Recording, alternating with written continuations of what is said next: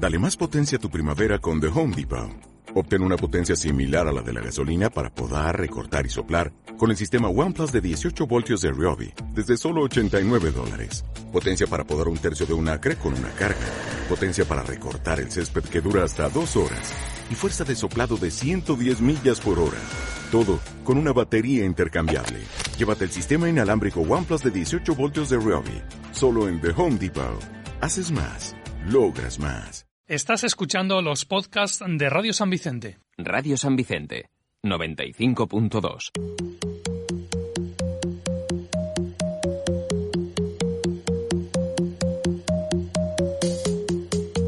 There's a fire that burns inside. It's an instinct that never lies. The target's tattooed between our eyes.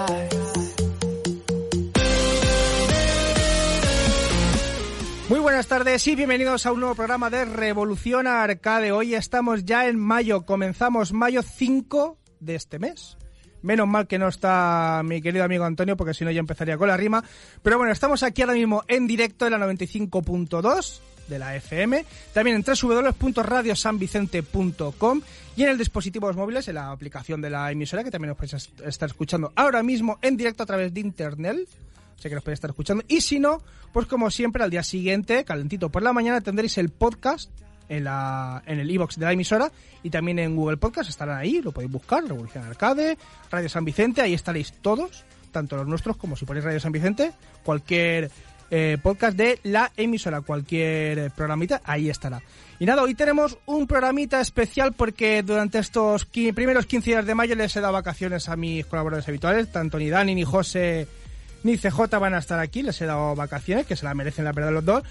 Pero el que no ha cogido vacaciones va a ser eh, nuestro colaborador estrella de este año, que es Enrique Segura, que también está con nosotros al otro lado del teléfono. Buenas tardes, Enrique. ¿Qué pasa, familia? Encantado de estar con vosotros como siempre. Si esto es un placer, aquí andamos. ¿Qué tal? Eh, Has visto, es la primera vez que empiezas el programa, o sea, porque la, la otra vez también, la, la anterior fuiste, empezamos con tu sección, pero lo que es el programa lo empiezas tú también conmigo, es la primera vez, ¿eh? o sea, estreno Claro, total. Claro, claro, pero además, como dicen, lo, lo importante no es cómo se empieza, sino cómo se acaba, ¿no? Veremos cómo acaba esto hoy, ¿no? Sí, pues aprovechando que he estado de vacaciones, por eso el programa de hoy pues va a ser un especial eh, retro arcade, por llamarlo de alguna manera, porque no queda mal el retro arcade, ¿no? El nombre está bien Suena buscado, ¿no? fenomenal. Oye, yo, yo siempre siempre he querido ir a un bar de copa en el que haya máquinas que se llame Retro Arcade. O sea, que el nombre me parece fabuloso, hay que patentarlo. El de aquí de San Vicente no se llama así, pero ya te, ya te lo he repetido tres o cuatro veces que el de aquí hay uno de con maquinitas retro. O sea, vamos, eh, cuando pueda ir otra, otra vez, ya cuando esté un poquito, le voy a hacer fotos y te las voy a mandar para que lo veas, porque vamos, es una, es una pasada. Hay que ir, hay que ir, hay, Hay que que- pasar. Así que nada, por eso, eh, vamos a contar también eh, con colaboraciones que irán llegando a, eh, conforme vayan pasando los minutos. Uno de ellos, vamos a tener esta colaboración extranjera, Enrique, fíjate lo que te digo. Madre mía, no me digas que tenemos corresponsal en el Ten- extranjero. tenemos corresponsales. Vamos a entrar, no, de momento, por lo nacional, vamos a tener aquí a Eduardo Arencibia de eh, la Arcade Vintage, de IBI. Mm, magnífico, Vamos, vamos a tener aquí que fichaje. sí, tenía unas cositas que hacer, pero bueno, dentro de unos minutos estará aquí con nosotros, o sea que en cuanto llegue ya nos Genial. avisa, oye, que estoy aquí y ya entra con nosotros. Genial. Desde el extranjero, vale que sí, es familia, es mi hermano, vale, muy bien, pero para eso es familia, ¿vale? para eso hay confianza. Pues desde Liverpool va a estar también con nosotros en, en directo cuando también termine de sus quehaceres. Va a estar con nosotros para hablarnos de cómo se vive allí o de qué forma se vive allí el, eh, el mundo sea, el mundo de las maquinitas allí, si hay locales, si hay muchos, pocos, más o menos si se ve ambientes y se habla de ello en, eh, por la calle. Veremos a ver lo que, lo que nos tiene que decir. Y bueno, y también nos, nos ayudará, pues, a- de los temas que hablamos, seguro que tendrá también algo lado y tendido. Y bueno, no sé si alguna sorpresa más. Eso ya, como la radio es así, ya veremos si será alguna sorpresa.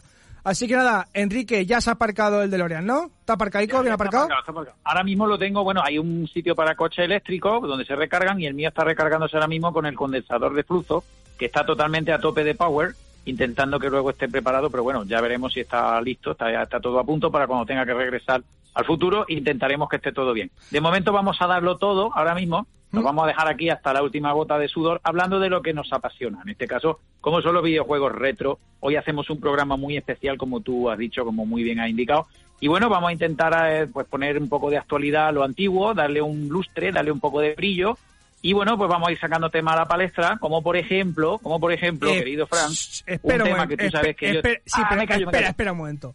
Porque Spoiler, antes de eso... spoiler no, alert, eh, spoiler. casi haces el spoiler. Porque primero- antes de nada, vamos a darle un poquito de, de sentido al, a- al programa. Vamos a poner nuestra musiquita retro. ¿No te parece a ti, Enrique? Vamos a darle nuestro tono, ¿eh? Por, su- por supuesto, por supuesto. Tírale, tírale. Ah, pues venga, Ismael, dale a ello.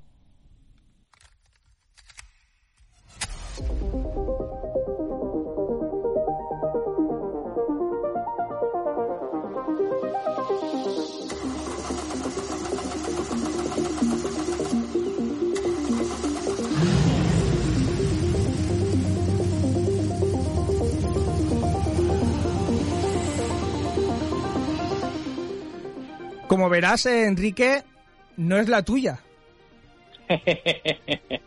Te podría preguntar, pero sería a lo mejor pillarte un poco de qué videojuego es, pero... Me pillas, es algo de coche, o he Sí. escuchado un coche arrancando, yo diría que un outrun o algo así. Parecido, sí. Ahora mismo no lo tengo yo aquí en en vista. Sí que lo, o sea, lo tengo, pero no te lo voy a dejar que te que lo pienses un poquito mientras. Y bueno, ¿qué es lo que va- vamos a empezar ya directamente al meollo mientras busco yo también porque te, que te diga la verdad, no me acuerdo ni de qué eso es. Pero bueno, sí que tiene una cosa, Fran, date Dime. cuenta, hay que ver cómo evolucionan la- la- las modas, la- los tiempos. Me ha recordado, tío, a, a esos temas antiguos de Depeche Mode de los años 80 cuando metían samples y metían ahí sampleado el sonido de un coche arrancando, de pegaban golpes con cacerola y tonterías de los 80. Que, oye, es maravilloso, ¿no? O sea, son tonterías maravillosas, pero te dan a entender cómo va evolucionando, te hacen darte cuenta de cómo evoluciona el mercado, las modas, las tendencias. Me ha recordado un poco a eso, ¿no? Al escuchar ese coche ahí arrancando de un poco, Pues de un rollo muy, muy, muy tecno, muy pues tengo el videojuego. ¿Cuál es? Top Sorpréndeme. Gear. Top Gear, Top Gear. Ah, vale, vale, vale, vale, vale. Sí, es que este, claro, yo este no lo he, no lo he jugado. Vamos, conozco, sé algo, pero no, no lo he jugado, no lo he jugado de primera mano. Sin embargo, ya te digo, eh, es que eh, los temas, los grandes temas universales siempre vuelven, ¿no? No, sí, Entonces, sí, hay, hay alguno que como tengo, ahora, me- ahora tengo aquí ahora mismo la lista delante mía, ahora sí, ahora sí que te voy a hacer la envolvente. Ahora te voy a hacer la envolvente, así que tengo más o menos. Ahora viene la buena. Ahora, Ahora viene, viene la buena. Así que nada, lo que vas a, lo que el spoiler que nos ibas a hacer, ¿qué es el Muy tema bien. con el que quieres empezar? Vamos adelante. Vale, pues mira, abro, abro fuego, ¿eh? como un ejército de un solo hombre que soy, ya sabes, tipo Rambo, hoy que Sí. estamos de vuelta a los 80, a lo clásico, Dios mío, no me siento las piernas.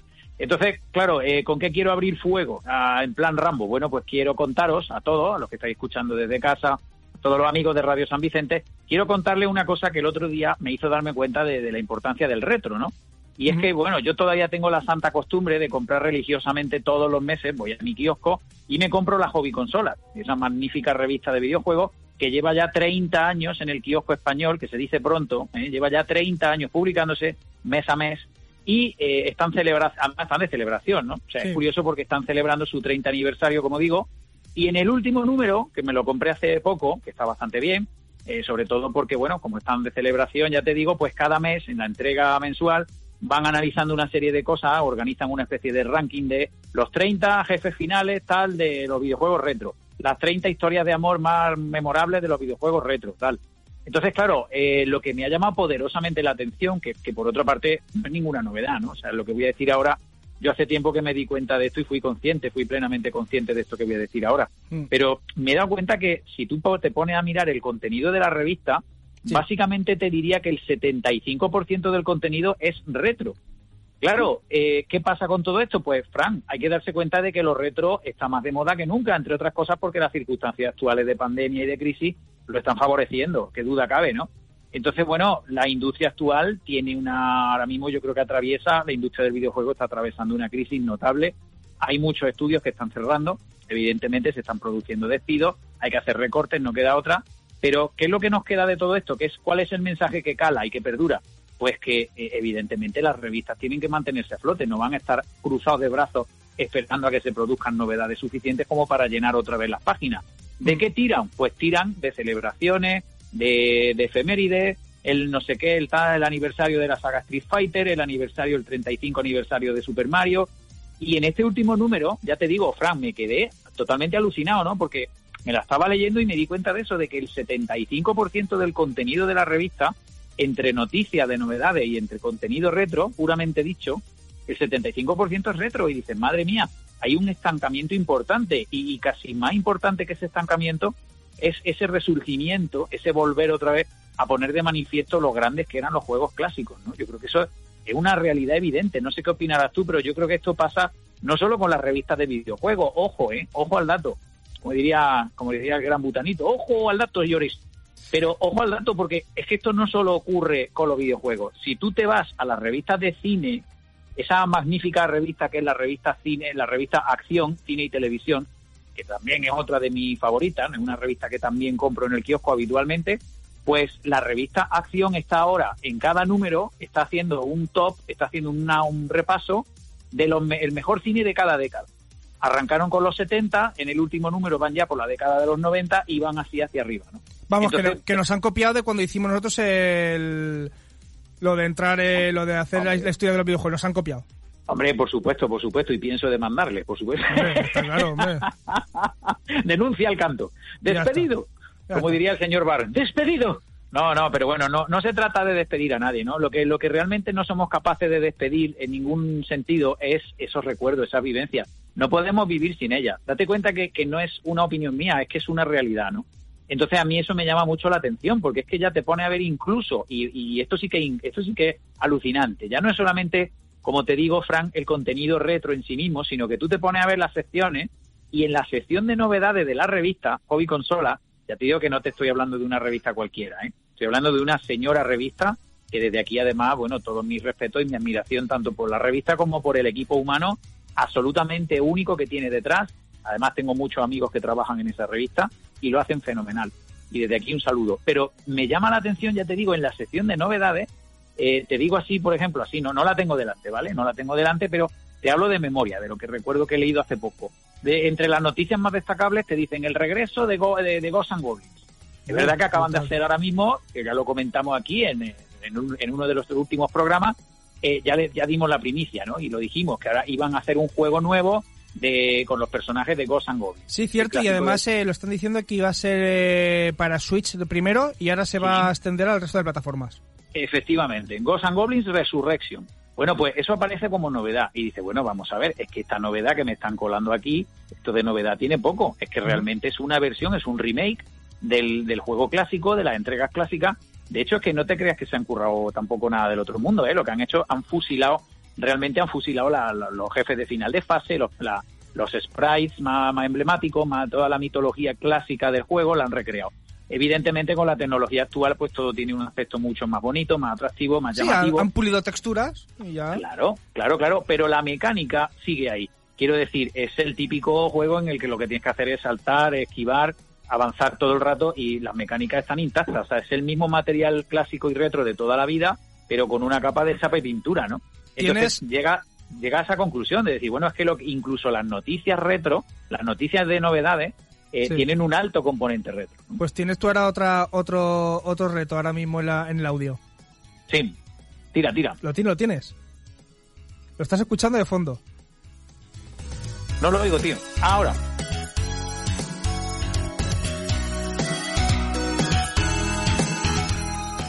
Son remix todos, ¿eh? Sí, claro, ya está. Esto es de Street Fighter 2, sí. Correcto. Sí, sí, sí. Ah, ¿Eh? Este es el Esta- escenario de escenario de de de, de Guile, puede de- ser. Correcto, sí. De Gail. Sí, Sí. de Gail. Vale, vale. Vale. ven, mini punto. Venga, va. Mini Está- punto para el equipo de los punto. frikis.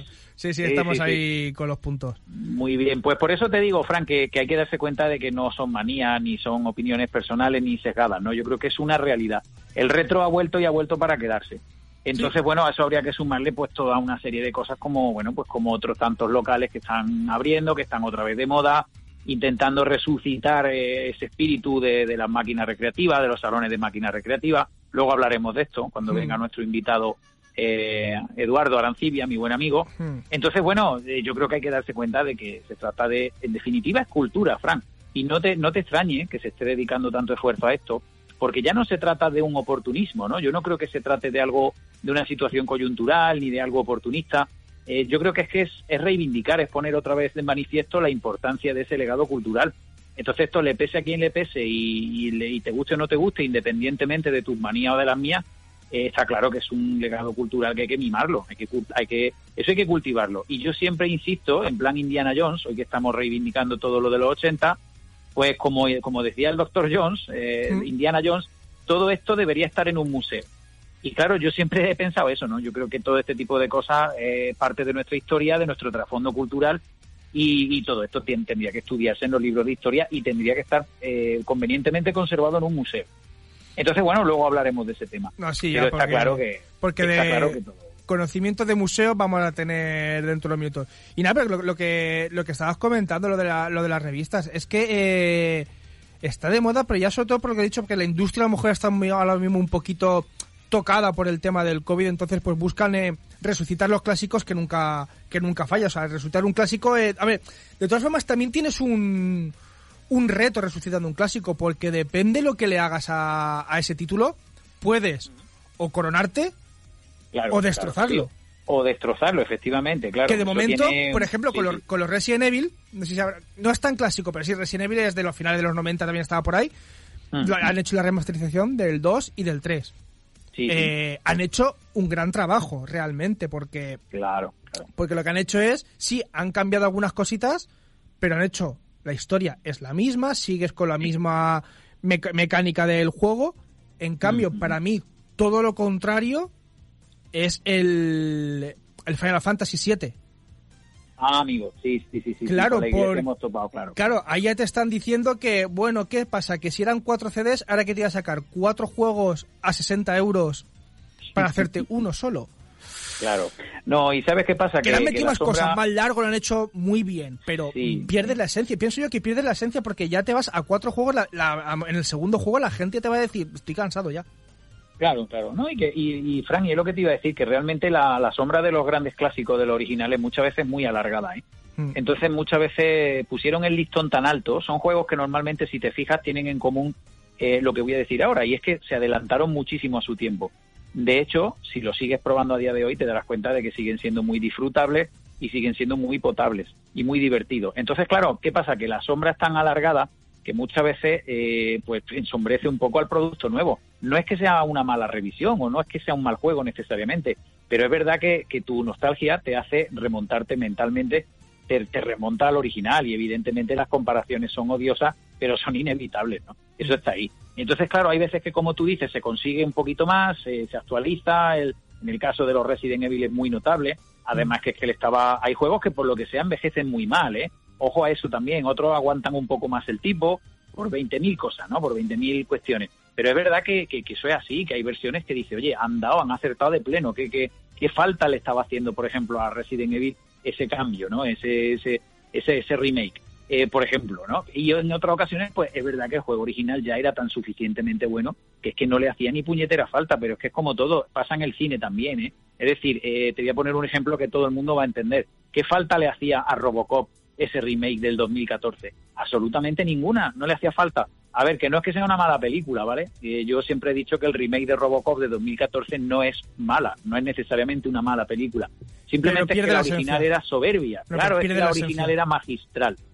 Entonces, Es- ese es el problema, ¿no? Es igual que ahora mismo sabrás que se va a sacar una nueva película de Mortal Kombat. Sí, sí, sí, está ya Claro, en ciernes. está- no sé si no, incluso y si no, estará- creo, que sí, estrenado, creo, creo que se estrenó el viernes pasado, si no me equivoco. Eso te iba a decir, no Sí, sé sí, si, justo. se habrá estrenado El el para viernes se estrenó. Sí, el, el- el- el- el viernes pasado no, o sea, vienes hace ya tiempo, sí, porque que fue hace, hace dos viernes, justo hace dos viernes que se estrenó. Por eso te digo, claro, tam- también es verdad que en el caso del cine, pues como vivimos tiempos mucho más complicados para el cine, yo creo que el cine lo está pagando mucho más, ¿no? Está pagando los platos rotos de una forma mucho más acusada quizá que, que los videojuegos. Pero es verdad que le, le tengo quizá un poco más perdida la pista al cine, pero sí, sí, sí, soy, soy plenamente consciente de que se acaba de estrenar una película nueva de Mortal Kombat. Pero claro, ahora la pregunta es, eh, el encanto kitsch, eh, el encanto, ese encanto casposo que tiene de, de cinta de VHS del videoclub de los 90 que tenía la primera película, Mm. eh, realmente ese, eso, eso está presente en esta última cinta, porque también habría que verlo, ¿eh?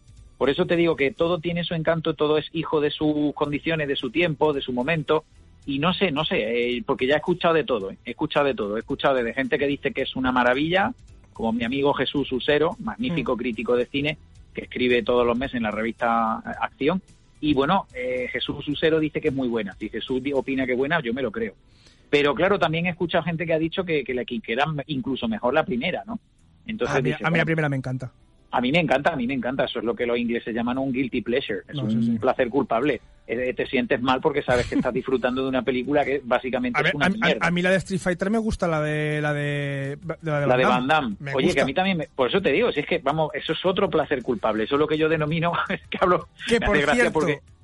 No. Perdona, dime, Frank. No, que como nos estamos yendo atrás, eh, Sí, hay sí. alguien que nos está escuchando de hace un tiempecito. Lo que pasa es que no te quería decir nada porque lo que estabas diciendo era muy interesante. Sí. Entonces, ya tenemos con nosotros a uno de nuestros primeros invitados, que es Eduardo, que tú lo conoces muy bien, hombre, hombre, hombre. de Arcade Vintage. Buenas tardes, Eduardo. Hola, buenas tardes, Francisco, Enrique, oyentes. ¿Qué tal? ¿Cómo estáis? Encantadísimo de estar con vosotros en Radio San Vicente, que es una ciudad por la que suelo ir muchísimo y me hace una ilusión especial estar aquí con vosotros. Encantado de estar aquí en Revolución Arcade. Bueno, don Eduardo, eh. don Eduardo, el placer es nuestro. Te aseguro que el placer es nuestro de tener aquí a una eminencia y una bellísima persona como tú. Encantado de tenerte por Muchísimas aquí, gracias, amigo. hombre. Muchísimas Claro gracias que por lo de eminencia. Lo que vamos a intentar es echar un rato divertido y que contaros algunas novedades que tenemos muy jugosicas por aquí. Pues mira, de eso queríamos hablar porque, claro, quien no lo conozca, eh, para la gente, así, breve, eh, te voy a dar tiempo, o sea, voy a tener aquí el reloj, como me- tú ahora mismo me estás viendo, ¿ves? Te estoy señalando, te voy a contar un minuto que nos digas en un minuto qué es Arcade Vintage. Pues nada, hijo, ya que voy contra el reloj, te lo voy a decir muy rápido. Esto es una asociación que se funda hace ya siete, ocho años. Y bueno, nos juntamos unos cuantos locos y lo que intentamos es disfrutar de este mundo. Y bueno, pues hace cosa ya de un año y medio conseguimos el Museo del Videojuego, ese impresionante local que nos cede el ayuntamiento de Ibi.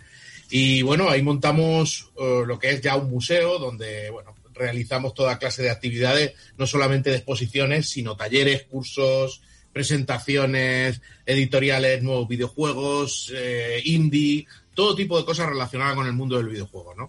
Así que, bueno, eh, me han sobrado medio minuto para contártelo, sí, ¿eh? sí, vamos, te, te ha sobrado tiempo, o sea, es, que os- tanto Enrique como tú os, os estáis explicando como un libro abierto, vamos, es como teneros delante y en vez de estar leyendo y gastándome los ojos, estoy, vamos, eh, enamorándome los oídos, vamos, es que Eso es por la cultura arcade. Nosotros estamos Claro. acostumbrados a tener dos minutos para echar una partida y no dos horas para jugar. Entonces tenemos Hay que que ir al grano. condensarlo. No, no, a- es que, es que a- eh, eso sí que es una cosita de la que podemos hablar también, es que antes eh, los juegos iban, como bien decís, al grano. Sí, quitando a lo mejor Final Fantasy, que se recreaba un poquito sus historias, sus cinemáticas, pero antes los juegos iban al grano.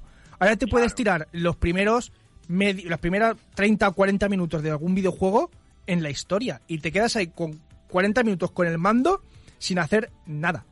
Claro, claro, yo creo que es lo que ha dicho Eduardo, ¿no? Yo creo que esto está directamente vinculado con lo que, lo que se conoce popularmente como el pay to win, ¿no? Es decir, si quieres ganar, tienes que pagar. Entonces, para mantenerte con vida en la partida no te queda otra que, que darlo todo, porque eso está diseñado para, para, para arruinarte, básicamente. O sea, eso está diseñado para liquidarte rápidamente y que pase otro, ¿no?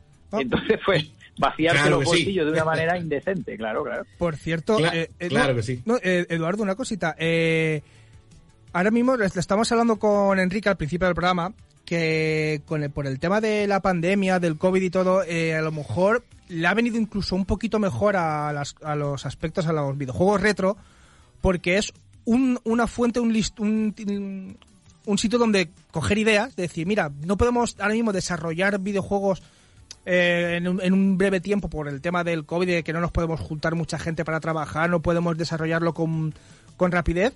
Tiramos de algo que ya tenemos, que sabemos que funciona, lo remasterizamos, hacemos algo y lo sacamos. Y lo peor de todo, bueno, lo peor no, lo mejor de todo, es que tiene buena acogida. ¿Crees que a lo mejor esta situación le ha podido beneficiar a los retro?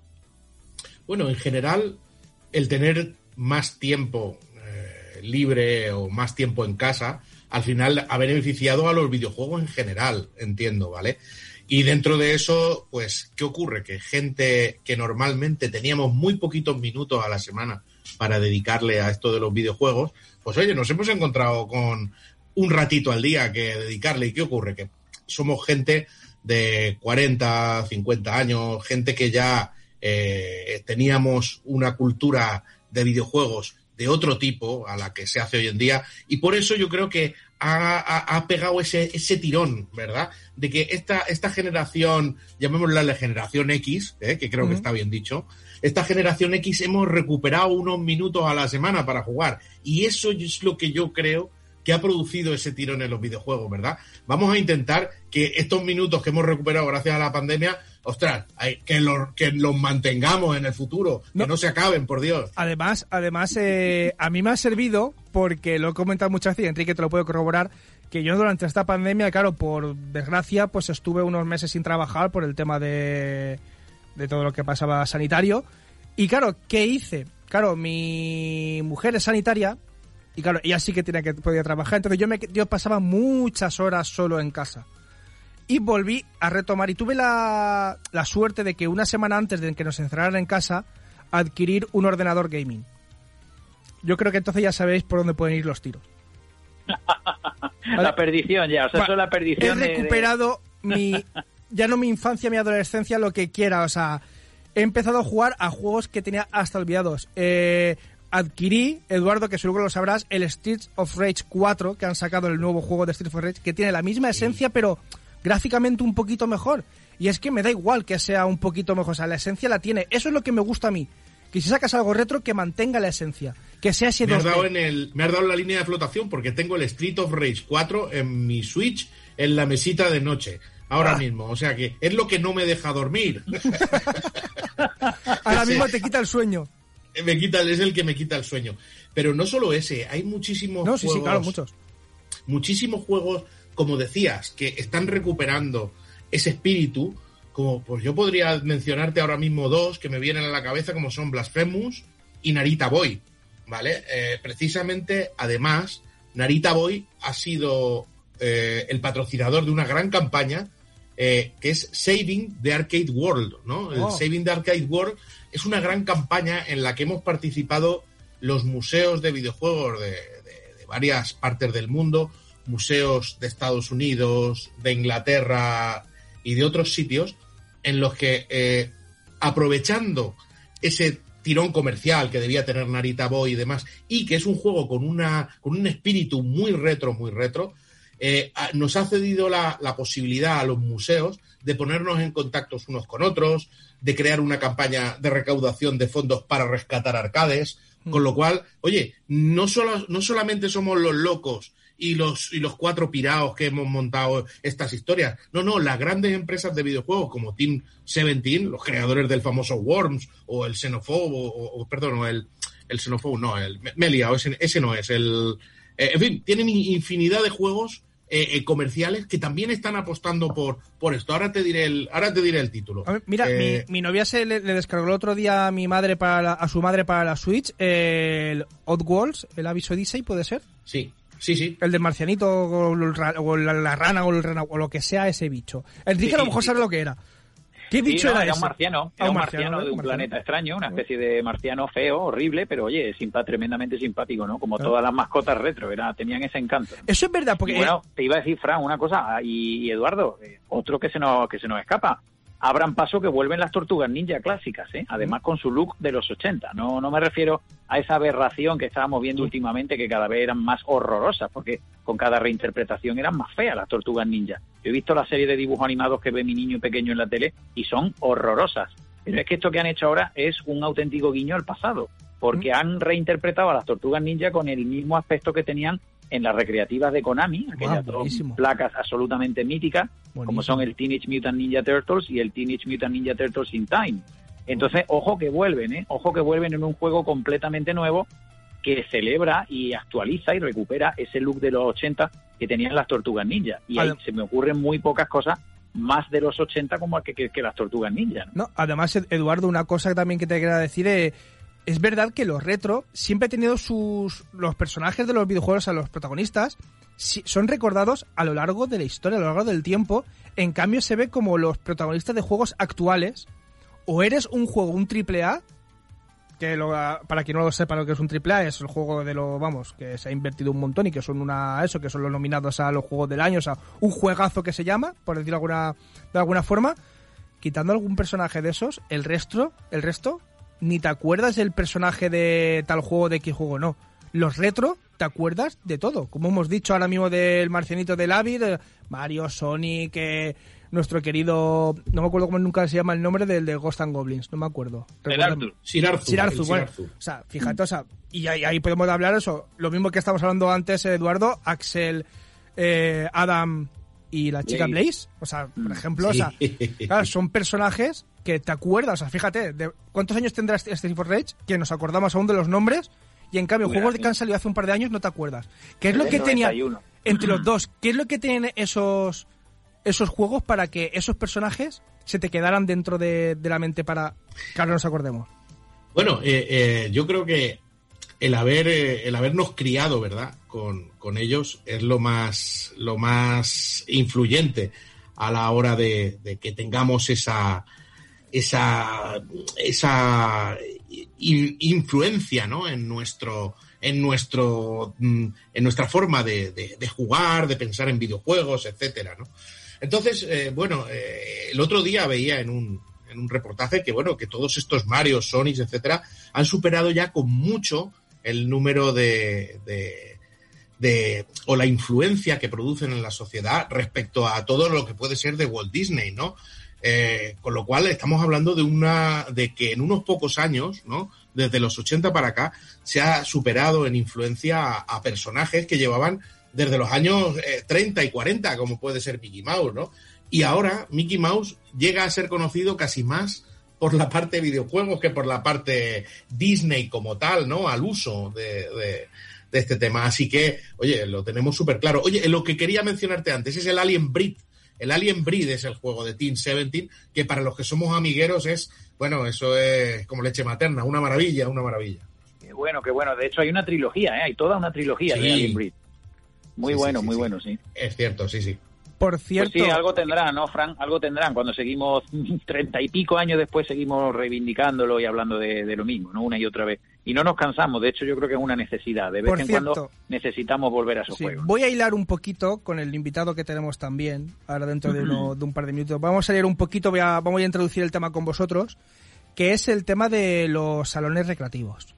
Se ha visto que en- desde hace ya uno- una década, por decirlo de alguna manera más o menos, han desaparecido.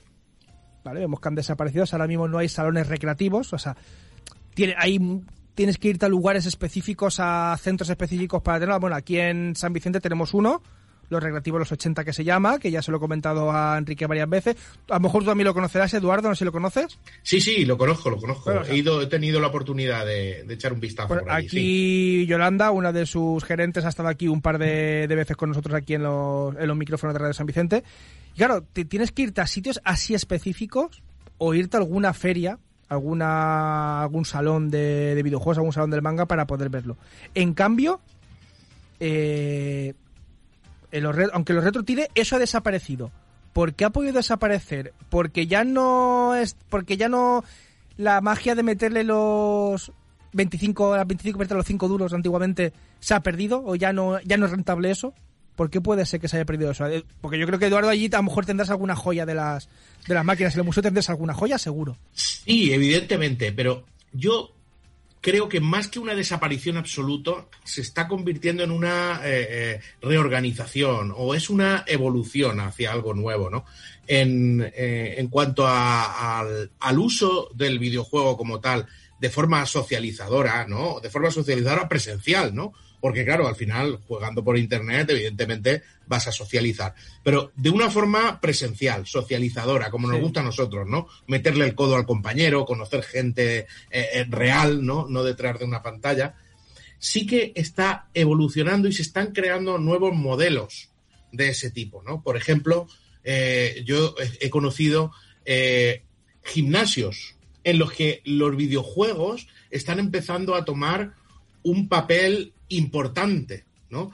Eh, hay salones de salas de redemption, ¿vale? O sea, los típicos salones en los que, oye, el videojuego eh, no es videojuego retro, por supuesto, pero sí eh, ves máquinas nuevas que, que la gente llega y echa y juega. Lo que ha habido es una evolución hacia otra cosa, ¿no? Lógicamente no con el tirón que tenía antes, ¿no? Porque la gente teniendo en sus casas la potencia de las consolas que tiene hoy en día, no tiene esa necesidad, ¿no? De acercarse al, al salón recreativo a ver algo que le que supere con creces, ¿no? La, la experiencia gráfica y de sonido, pero sí va a encontrar esos eh, mandos dedicados, ese, esa experiencia de juego, eh, como puedes encontrar, oye, ahí en San Vicente, en el centro comercial, hay una máquina Halo que a mí me alucina, que yo Sí. voy a ese centro comercial eh, y voy a jugar a esa máquina Halo. O, esas grandes pantallas, ¿no? Como pueden haber ese- en ese mismo centro comercial de San Vicente, Mm. en la que hay un- una gran pantalla, ¿no? En la que puedes jugar al, al, al Space Invaders o al, Cierto, o- al o al, o al- Pac-Man. en, en una pantalla que puede tener eso, no sé, 100 pulgadas, ¿no? O sea, eso es- son cosas que no las puedes tener en casa Claro. y, y se están reconvirtiendo los videojuegos a, a ese tipo de, de- de salas, ¿no? Más de redemption, ¿no? Que es lo que se llama. Pues vamos a ver si no solo aquí en España, porque también ha llegado nuestro segundo invitado, colaborador, llamémoslo como queramos, desde el extranjero, porque ya nos, vamos, nos hemos internacionalizado. Pues, y bueno, ¿cómo conocemos a gente del extranjero? Pues fácil, porque es familia, mi hermano, entonces pues por eso es fácil contactar con eso. Entonces, eh, y porque también habla español, entonces pues lo vamos a entender mejor que si llamamos a alguien que nos hable el inglés o en francés o en alemán y no lo entendamos. Así que nada, Héctor, buenas tardes. Hola, buenas tardes, ¿qué tal? ¿Cómo estáis? Bueno, eh, como nos habrás escuchado, estamos hablando de, de esos salones recreativos que ya han desaparecido y quería preguntarte, eh, por allí, por Liverpool, porque recuerdo, él está en Liverpool, Inglaterra, para quien no lo conozca, está por ahí. Liverpool ahora, que Liverpool ahora está en un folloncico por el tema de la Superliga, pero bueno, esto no es de fútbol, ya hablaremos por otras cosas. Bueno, que ¿nos puede decir, ¿haya, se, ha- se ha liado algo por el tema de la Superliga, algún fan o algo? Fuera del tema de Eh, videojuegos. no, no, se- no, no se ha super, no se ha liado. Pero sí que es verdad que la opinión de la gente, de mis compañeros de trabajo o de gente conocida aquí de, de la ciudad, no le gusta nada. ¿no? No bueno, gusta. ya hablaremos de eso en otro momento. Y bueno, allí, salones recreativos, ¿hay? Pues, como ya te conté en otra ocasión, yo me quedé sorprendido una vez que me fui pues a salir de cañas y de repente pues entramos en un, en un barecillo y estaba lleno de recreativas, lleno. Y no sé, no, yo, me, me impactó la verdad y ya que estaba pues nos echamos unas partidillas. Por cierto, cuéntales a tanto a Enrique como a Eduardo, cuéntales en qué consiste el sistema para poder jugar a las maquetas, porque no lo perdáis, es curioso. Eh, va con tokens. El tokens es como si fuera el coin que te da el establecimiento, ¿no? Tú vas a la barra y tú pides, eh, creo que por 5 libras, más o menos serán 6 euros, 7 euros, te dan unos 15, 20 tokens.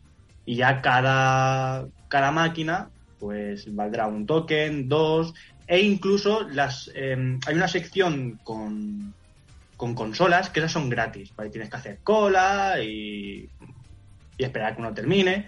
Pero vamos, que es muy variado. Tiene, pues, lo que como he dicho, consolas y luego, pues, las típicas máquinas recreativas, donde podemos encontrar, pues, desde el Comecocos, el Street Fighter, el, el, pues, Mortal Kombat, uno de los Simpsons que había por ahí, el- los típicos de, pistolas del el Time Crisis, el House of the Dead, y también pues los de los, típicos que te pones ahí en, una moto, en un coche de estos y de simulación y, y nada, y carreras y tal, o sea que muy variado la verdad. ¿Cómo lo veis tanto Enrique como Eduardo que en un bar de copas hayan maquinitas?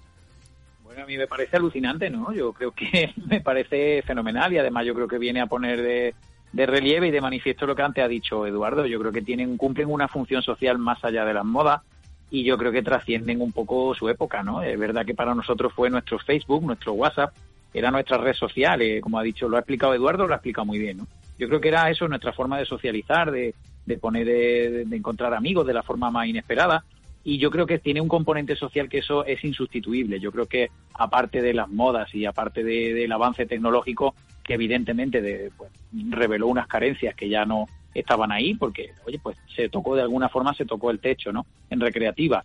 Resultaba ya cada vez más difícil sorprender al usuario de, de, de videoconsolas domésticas, evidentemente, ¿no? Por una cuestión, una sencilla cuestión técnica. Pero al margen de todo esto, yo creo que, como dice Héctor, lo está contando además muy bien, ¿no? Eh, él salió de copa y ya te digo, o sea, no puede haber algo más social. No se me ocurre nada más social que salir con los amigos de copa y encontrarte en un local todas esas maravillas que él está contando. Y Entonces, además, una, Claro. un, un aspecto eh, no toda la gente era de nuestra quinta, a lo mejor de 40, 30, 40 años, no. Había gente joven, o sea, de unos 20, y ta- 20 y pocos años incluso podría haber, ¿no? O era más la gente mayor la que se acercaba. No, no, no, no, no, que va, que va, era gente joven, era gente joven. Entonces- sí que también había gente pues más, más mayor, ¿no? Pero que mayormente habían jóvenes, la verdad. Claro, o sea que como estamos viendo, eh, Eduardo, o sea, gente que a lo mejor ese, esa época de esplendor de las maquinitas creativas no las ha vivido, con lo cual eh, llama la atención potente que, que esa gente, o a lo mejor es por no conocerlo dice, pues voy a probarlo, y ve que al mismo tiempo que se toma una caña, una pinta, lo que sea, te estás eh, jugando una partida de Street Fighter con tu colega. Es, es un, es un, un modelo de negocio que funciona muy bien. En Estados Unidos eh, hay una cadena, una gran cadena, que se llama Barcade, ¿no? Barcade eh, tiene puntos en, en Nueva York, en Nueva Jersey, en Detroit, en Michigan. Tiene infinidad de, de- de puestos de esta franquicia, ¿no? Aquí puede Que ser que haya uno, puede ser que haya uno en Bilbao, puede ser. eh, Bilbao sí, pero creo que no es miembro de la franquicia. o sea, no, no, no, sí, eh, eh, pero quiero decir que es un... Sí, sí, en Bilbao hay, en Valencia hay, hay otro Ah, también, ¿vale? O sea, es decir, hay, hay mo- modelos similares a este de Estados Unidos que os comento Mm. Eh, y ha tenido un, un éxito tremendísimo allí en Estados Unidos, ¿no? Con un modelo muy similar. Pero bueno, aprovechando que, que- que Héctor está ahí en, en Liverpool, a apenas 50 kilómetros, tiene el, el National Video Game Museum de Sheffield ¿Mm? y que es uno de los que comentaba que, que ha estado en la, en la campaña de Saving Arcade World, ¿no? Hemos tenido contactos con ellos. Y, bueno, yo para mí era alucinante, ¿no? Ver que, que museos que llevan, no sé, la, la, la barbaridad de 15 años y, y que tienen una experiencia tremenda, contaban con nosotros que somos, bueno, unos recién llegados muy pequeñitos, ¿no? A, a esto del, del, del tema museístico, ¿no? Eh, pero bueno, eh, esta gente tiene un, un saber hacer y tiene un, una, unas salas de exposición que es algo verdaderamente tremendo, ¿no? Yo estoy deseando ir a visitarlos, nos han invitado y en cuanto se pueda Pues- vamos a ir porque abren este 21 de mayo, lo, lo, lo aperturan tras el periodo COVID y tal, van a hacer una gran apertura por todo lo alto. ¿El de Sheffield estabas comentando? Sí, Pues mira, sí. que se acerque Héctor y que no tenemos de Sí, corresponsal, que se acerque y que nos mande fotos. Y ya está. No, pues mira, el que comentabas del Barcade de Estados Unidos tiene nueve establecimientos Sí, en New York City, sí. Los Ángeles, Filadelfia, New Haven, Jersey City, o sea, en New Jersey, Newark y Detroit. O sea, en esas nuevas localizaciones, ahí está el Barcade, que bueno, si alguna vez viajamos hasta allá, pues lo veremos. Y si no, pues nos conformamos con ir a Sheffield, que está también cerquita. Uy, si no, en Ibi, más cerca que Ibi Y, para ver y- algo y vi parecido. lo tenéis ahí. Y vi lo tenéis ahí. Claro. Que tiene, tiene delito que esté aquí al lado y no haya ido. Ojo, ¿eh?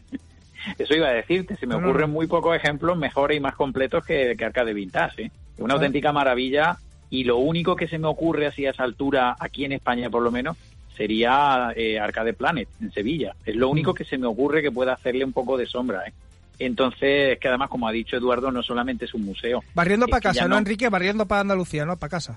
Sí, bueno, el Claro, que claro. que, en fin, bueno, eh, yo soy de Córdoba, pero es verdad Bueno, que sí. Sevilla, evidentemente, me pilla mucho más cerca, ¿no? Sevilla que, claro. que Alicante. Ya quisiera yo, ya quisiera yo que, que- que estar cerca de Alicante, ¿no? Pero bueno, eh, es la magia de la onda, ¿no? Esto es lo que lo- nos une a través de la radio, pues mira. Estamos Claro. hablando Andalucía, al interior de Alicante, o sea, Ibi, desde San Vicente y hasta el extranjero también estamos, o sea, fíjate lo que es la, Claro, la tecnología. Por cierto, Claro. también, Héctor, que te iba a preguntar, eh, aparte de ese, creo que sí que me comentaste que hay a lo mejor algún local, pero que no has llegado a, a entrar. Mm, Sí, claro, porque claro, a, a raíz de lo que pasó dije, ostras, qué curioso, ¿no? Eh, que, que haya vuelto esto del arcade. Pero claro, buscando, eh, me vi que habían tres más, tres locales más. Pero igual es Sí, o, solo de, pues. o solo de videojuegos. Eh, uno era solo de arcade, de arcade a arcade, pues el- pues, lo típico de los marcianitos y esas cosas. Y luego otro que mezclaba ya realidad virtual. Ajá. Eran salas donde están por el típico croma verde, que y te colocan ahí pues el juego En- que quieras jugar. Y, En Alicante hay uno, tenemos que, tengo que pendiente entrevistarles también. Alicante Entonces, claro, yo lo puedo- también podría probarlos un día y os contar qué tal, Hombre, claro, la cosa. eso siempre, siempre. Porque fíjate, o sea, tanto Enrique como Eduardo, que es- lo que comentaba también antes Eduardo, que está evolucionando. Ahora a lo mejor no estás en las maquinitas, pero tienes esos centros de realidad virtual. Tienes los centros de simuladores, que por cierto, yo he ido también al centro de simuladores también de aquí de Fórmula 1 de, de aquí en Alicante hay un simulador tanto de Fórmula 1 como rally, como aviones, como un montón de cosas. A, a lo mejor está evolucionando a lo mejor a ese tipo de eso, o sea, a tener una experiencia más realista que a lo mejor jugar a los retro. Entonces a lo mejor es como comentas, ha evolucionado, ¿no? En esa manera. Sí, sí, yo pienso que sí. Yo pienso, como te decía antes, que, que el ser humano tiene una necesidad de, de jugar y de jugar socializando. Porque jugar, so- jugar al final por internet es eh, algo que, a que, que no está desarrollando eh, a mis hijos, por ejemplo, yo cuando los veo jugar, no se desarrollan eh, lo mismo con los amigos con los que juegan, eh, que invitan a un amigo a casa a jugar, echarse una partida o lo que sea, que con el que juega solo por internet. No tiene, no llega, el ser humano no llega a tener la misma relación, ¿no? Entonces, ya sin ser muy listos, nos damos cuenta de que los críos, para desarrollarse bien, tienen que jugar entre ellos y tienen que, y tienen que, que- que conocer en, en- en persona, ¿no? A, la, a con quién está jugando. Ostras, yo si no hubiera ido a los recreativos en los años 80 y principios de los 90, pues me hubiera perdido la mitad de las cosas que, que de so- so- socializar que he aprendido, ¿no? La- el los primeros amigos, los primeros piques, las primeras peleas, las primeras amigas, eh, en fin, todo ese tipo de cosas, ¿no? Entonces, eh, todo eso es una cosa que por internet sí se está perdiendo, o sea, se está perdiendo el, el- la socialización que producimos, no es de ninguna manera igual, ¿no? No, además lo, lo que lo único que ya te queda es eh, sí jugar online a través de mecanismos de comunicación de, de audio como Discord, Skype, muchas de esas cosas, TeamSpeak, que sí que hablas con todo, pero no lo tienes al lado, no es lo mismo. A ver, porque No, no, naturalmente, Claro. naturalmente. Eh, no te desarrollas, eh, como persona no adquieres las experiencias que, que nosotros, por haber tenido esta suerte de estar en estos fantásticos salones, pudimos adquirir, ¿no? Estas, estas nuevas generaciones son cosas que las tendrán que adquirir de otras formas, esos, esos medios de, de socializar, ¿no? No, no, van, no, no van a contar con esto porque, además, eh, las discotecas como tales también están en camino un Sí, poco de, ir a menos o de desaparecer. Y más con la pandemia ahora. La vida nocturna, todo este tipo de cosas, no es solamente el videojuego. O sea, yo quiero un poco, ir un poquito más allá en que, en que eh, eh, a esta generación última, a mi hijo que tiene nueve años y juega al Fortnite y le tengo que controlar las horas, etcétera, etcétera, etcétera, yo creo que le, voy a tener que provocar que socialice eh, y llevarlo a casa de amigos y no sé qué, porque esta- estos últimos dos años para los críos han sido fatales en cuanto a eso, ¿no? En cuanto a, a que les ha faltado el, el contacto humano. Eh, además Esto eh, Enrique nos lo podrá decir que sabe mucho más que yo No, sí, que de, se- que de se le este va a tipo de decir. cosas. ya no solo con el tema de, de los niños a lo mejor más, más pequeños, pero la idea de realmente lo de ahora mismo una si ya, ya hemos hablado, estamos hablando de que los recreativos nos ayudaban a nosotros antiguamente, era una- un lugar de reunión, que eso lo ha dicho Enrique muchas veces, que era nuestro lugar de reunión. Sí, estaban las discotecas light, te podías ir al McDonald's, al Burger King, al cine y tal, pero donde realmente eso se socializaba era en los salones recreativos.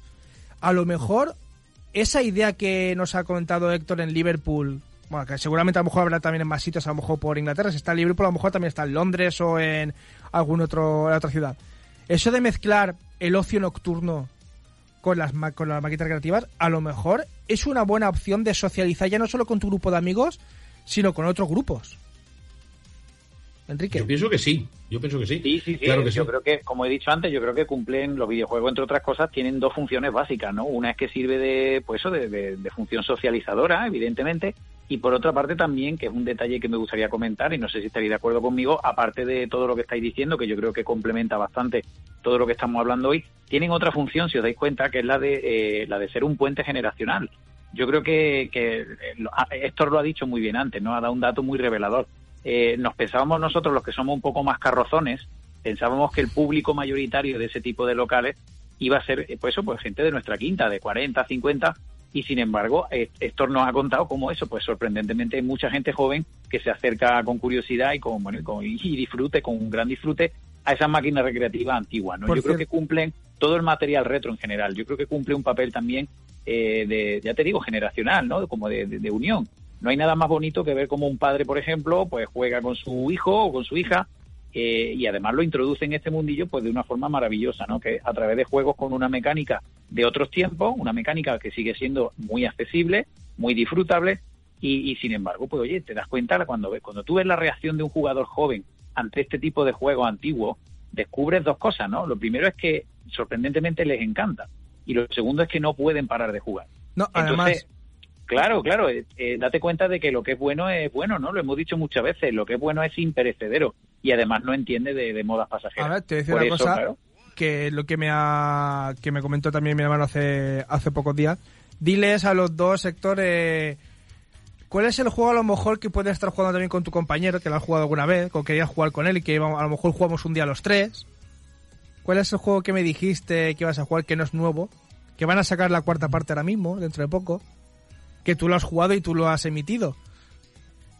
No me acuerdo ahora, la verdad. Sí que lo sabes. Que es el 2. Mm, Sí que lo sabes. Te lo voy a decir. Sí, sí, dímelo, dímelo, porque ahora mismo me has No, pillado. o sea, tú ahora mismo, ¿qué preferirías jugar? Ahora mismo, ¿hacer un juego nuevo o hacerte un Age of Empires? Hecho, he hecho un Age of Empires, pero vamos, de calle. O sea, para que veáis, o sea, que bueno, sí, que también hay- no llega a nuestra quinta eh, Héctor, pero sí que se acerca, ya pa- ha pasado los 30, por poquito, pero los ha pasado. O sea que a lo mejor esa generación que ahora está empezando a cumplir los 30 es los la- de las últimas en las que recuerda esos tiempos, porque claro, es la gente que nació ya cercano de los 90, es la gente que en los 90 que fue a lo mejor entre los 80 y los 90 el punto álgido de los videojuegos, tenía esos, sus 6 o 7 años y es cuando se empezaba a, socializar. O sea, claro, mi hermano los 90 y tantos, que es cuando era un punto alto, él tenía esos 8 o 9 años y aún ha conocido la maquinita recreativa. Con lo cual, a lo mejor esa generación es la última Sí. que nos va a hacer recordar eso. Claro, yo te iba, o iba a decir una cosa, no sé si estaréis de acuerdo conmigo, y, y no sé, ojalá que me equivoque, ¿no? Pero yo creo que nuestra generación y posiblemente la de tu hermano Héctor, quizás sea la última que recuerde y que celebre de la forma tan viva y tan, no sé, con tanta nostalgia y tanto cariño, de esa forma tan especial con la que lo hacemos. Yo creo que quizás quizás sea la última gran generación retro, ¿no?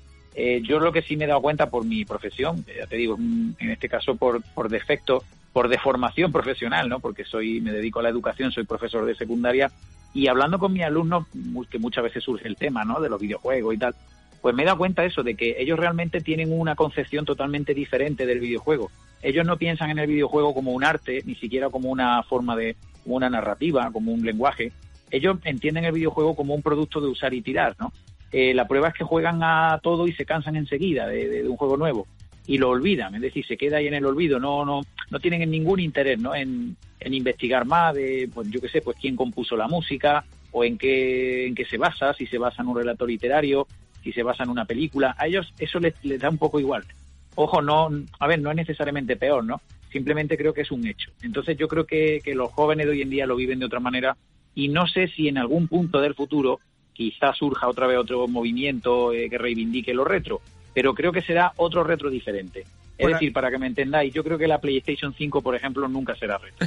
Por creo aquí- que nunca habrá, por a- no habrá nadie que lo reivindique como retro. Por aquí querían apuntar algo. Sí, sí. Yo, yo como anotación eh, quería comentar que yo creo que el, el tema, el rollo este de los juegos arcade, de la generación en generación, yo creo que se, se está transmitiendo de, de padres a hijos. Porque voy a Mm. comentar una anécdota que mm, vamos, me quedé flipado. Yo hace unos años pues estaba con un, con un amigo vendiendo videojuegos y de repente me veo un chaval que no sé si tendría 11, 12 años preguntándonos por un Atari. Por un Atari. Que esa ni la conozco casi yo. Una, una máquina pero súper retro y yo. Pero, pero ¿qué hace aquí un chavalín de 12 años preguntando por un Atari? yo, Sí, ahí, ahí que- su padre su padre tiene bastante que decir eh, al respecto. Que seguro. por cierto, eh, Eduardo, ahí donde lo ves también, que se me olvidó comentar, eh, mi hermano estuvo ayudando a un amigo suyo justo, que también pasó por los micrófonos aquí su amigo, eh, porque él se dedicaba, él tenía eh, juegos, bueno, no vamos a llamarlos antiguos, vamos a llamarlos retro, o sea, tenía juegos de Nintendo 64, de Game Boy, de Super Nintendo, de Nintendo, o sea, muchos juegos, y iba a los salones del manga y de los videojuegos, en los stands, pues a vender. Y, te, y no te va a decir cantidades, pero Héctor, se vendía. Sí, sí, se vendía y mucho. Y mucho. O sea que y incluso de- te pedían más juegos antiguos que de los nuevos, seguramente. Hombre, por supuesto, por supuesto. Sí, sí, sí. sí. ¿Eh? Claro. Pues o sea que para que veáis que es un era un mercado antes y sigue siéndolo. Sí, sí. Bueno, hecho, y ahora que- parece que todo eso va, va, va a subir más todavía, ¿verdad? Eh, es, es conocido ahora que el, el famoso youtuber, el Rubius, os habréis enterado, eh, se ha puesto a, a coleccionar y ha sacado, bueno, algunos vídeos en los que sale enseñando unos, unos juegos que inmediatamente, como es natural, han multiplicado su precio por dos y por tres, ¿verdad? Es que es eso. y, y entonces vamos a, vamos a llegar a un punto de locura de esto por el, por el retro, eh, en el que los precios de tener un, un videojuego antiguo van a ser casi imposibles para el- la mayoría de los mortales, ¿no? Estamos viendo juegos que son que tienen precios que, que- que cualquier persona no se los puede permitir, ¿no? Pero sin embargo, hay mucha otra parte del retro que sigue siendo muy barata y casi gratis, que es todo el tema del, del coleccionismo del videojuego en emulación. Yo no tengo absolutamente nada en contra de la emulación. En Museo Arcade Vintage intentamos que todo sea original, pero para conocer el videojuego, la labor que ha hecho la emulación, la labor que ha hecho Mame principalmente, es algo grandioso. O sea, yo mismo, a principios de los 90, cuando, a principios o mediados de los 90, cuando vi las primeras versiones de Mame, alucinaba. Porque claro, para mí era, eh, eran juegos que los había visto nacer Así me pasé yo el. Tetris. Gracias a Mame me pasé yo el Tetris. Porque si no es por Mame no me lo paso en la vida. Y bueno, y bueno, ya comentamos en el programa anterior que se acordará Enrique que era uno de los juegos que no te podías pasar. Llegabas al nivel 99 y se saltaba al cero. Pero bueno, perdona por la interrupción. No, no, no te preocupes. No, no, al hilo de eso, ostras, nosotros allí eh, tenemos eh, consolas y cartuchos de Tetris firmados por Jonas Neubauer, el tristemente campeón mundial de Tetris, que falleció este año 2020 a finales. Anda, eso no lo Y- sabía. Sí, sí, sí, el pobre, sí, pobre Jonas pobre y era un, era un buen amigo de- del museo y, y bueno, y él sí que era, era un bestiajo con Tetris. Hombre, pero sí, Una yo, verdadera yo no sé cuántos años fue campeón. No me acuerdo, pero fue... Muchísimos años, por lo menos seis Además, años. fue además era, era un tío joven, ¿eh? era muy joven. Sí y, Sí, sí. y bueno, y el que le venció fue otro más joven. O sea, fíjate de lo que estamos hablando. O sea, el que le consiguió arrebatar su primer, su uno de los, de los pocos campeonatos que ha podido perder fue alguien más joven que él incluso. O sea que De todas formas, chicos, una cosa, si os paráis a pensar, no he- además estoy totalmente de acuerdo con lo que ha dicho Eduardo, ¿no? Estoy totalmente de acuerdo porque, evidentemente, si tú lo que quieres es conocer o profundizar en la historia de cualquier tipo de arte, vamos a ver, a nadie se le ocurre llevarse a su casa un Goya, ¿no? O sea, evidentemente tú lo que tienes en tu casa es una reproducción. Eh, yo creo que lo que ha dicho Eduardo es muy acertado, ¿no? Para poner de, para poner de relieve y para conocer realmente en toda su vasta complejidad, por qué no decirlo, toda esta historia del videojuego antiguo, evidentemente hay que tirar de emulación, eso, eso es tontería. Evidentemente no el que diga lo contrario miente, ¿no? Por mucha gracia que haga que sí el poli del retro y tal, todo eso es muy gracioso, ¿no? Pero quiero decir, a la hora de la verdad todo el mundo tiene en su casa algún sistema de emulación y el que diga lo contrario miente. Por eso digo que es que es esencial. Evidentemente la contribución de Mame y de todo esto es una forma de preservar el pasado, eh, enlatado de alguna forma si se quiere, ¿vale? Está enlatado. Pero es que hay que preservarlo, es que no queda otra. Por mucho que ya quisiéramos, ¿no? Ya quisiéramos todos que hubiera no uno, sino 20 arcade vintage. Pero por desgracia el trabajazo que hace gente, la gente de arcade vintage no lo hace todo el mundo. Ni todo el mundo tiene, puede permitirse eso, ¿eh? Ojo porque estamos Pues- hablando como dice Eduardo, de una cosa que se está revalorizando y dentro de poco será imposible eh, adquirir nuevos títulos, nuevos viejos títulos, quiero decir. Pues desgraciadamente las cosas del tiempo son así y como ya tú, Enrique y tú ya lo sabrás por lo que estás escuchando, que eso ya es sinónimo de tenemos que acabar. Uf, tengo que irme, chicos. Además que me está llamando la alarma del coche Te del está ya, por eso está, lo tienes ahí. Con mi música y con mi música me voy por donde vine, Ah, sí. así que os mando un abrazo No, no, y sí, tengo que regresar sí te- al futuro, sí te, va- vas a quedar hasta el final. Así que nada, lo voy a aprovechar porque son solo dos minutos y vas a dejarte la música libre para que te puedas ir tranquilo. Agradecer. Héctor, gracias por estar, que sabemos que desde lejos has salido a trabajar y todo y estabas ocupada, así que nada, gracias por estar Sí, con bueno. nosotros. Venga, gracias por la invitación. Ah, Eduardo, gracias a ti también, que sabemos que Muchísimas también, ha- que también has estado liado y nos has concedido unos minutos que te lo agradecemos un montón. Muy amable. Solo comentaros que si Dios quiere, este verano podremos reabrir el Museo del Videojuego Arcade Vintage y esperamos contar allí con todos vosotros. Pues ahí iremos. Enrique, como siempre, te doy 10 segundos para que te despidas. Muy bien, chicos, pues nada, lo de siempre, que ha sido un absoluto placer estar con vosotros y que además de ser una gozada, pues siempre es muy recomendable regresar en este caso no al futuro, sino regresar al pasado. Así que ya sabéis, chicos, muchas veces lo mejor está en el pasado. Volvamos a él y volvamos a jugar. Play Pues- again, amigos. Pues con esas, con esas palabras nos despedimos hasta nuestro próximo programa, que si todo va bien, será dentro de 15 días. Recordad, os, nos escuchéis aquí en Radio San Vicente y también, antes de terminar, gracias Isma porque nos has aguantado en el día de hoy. Nos vemos dentro de 15 días y aprender, jugar, seguir jugando.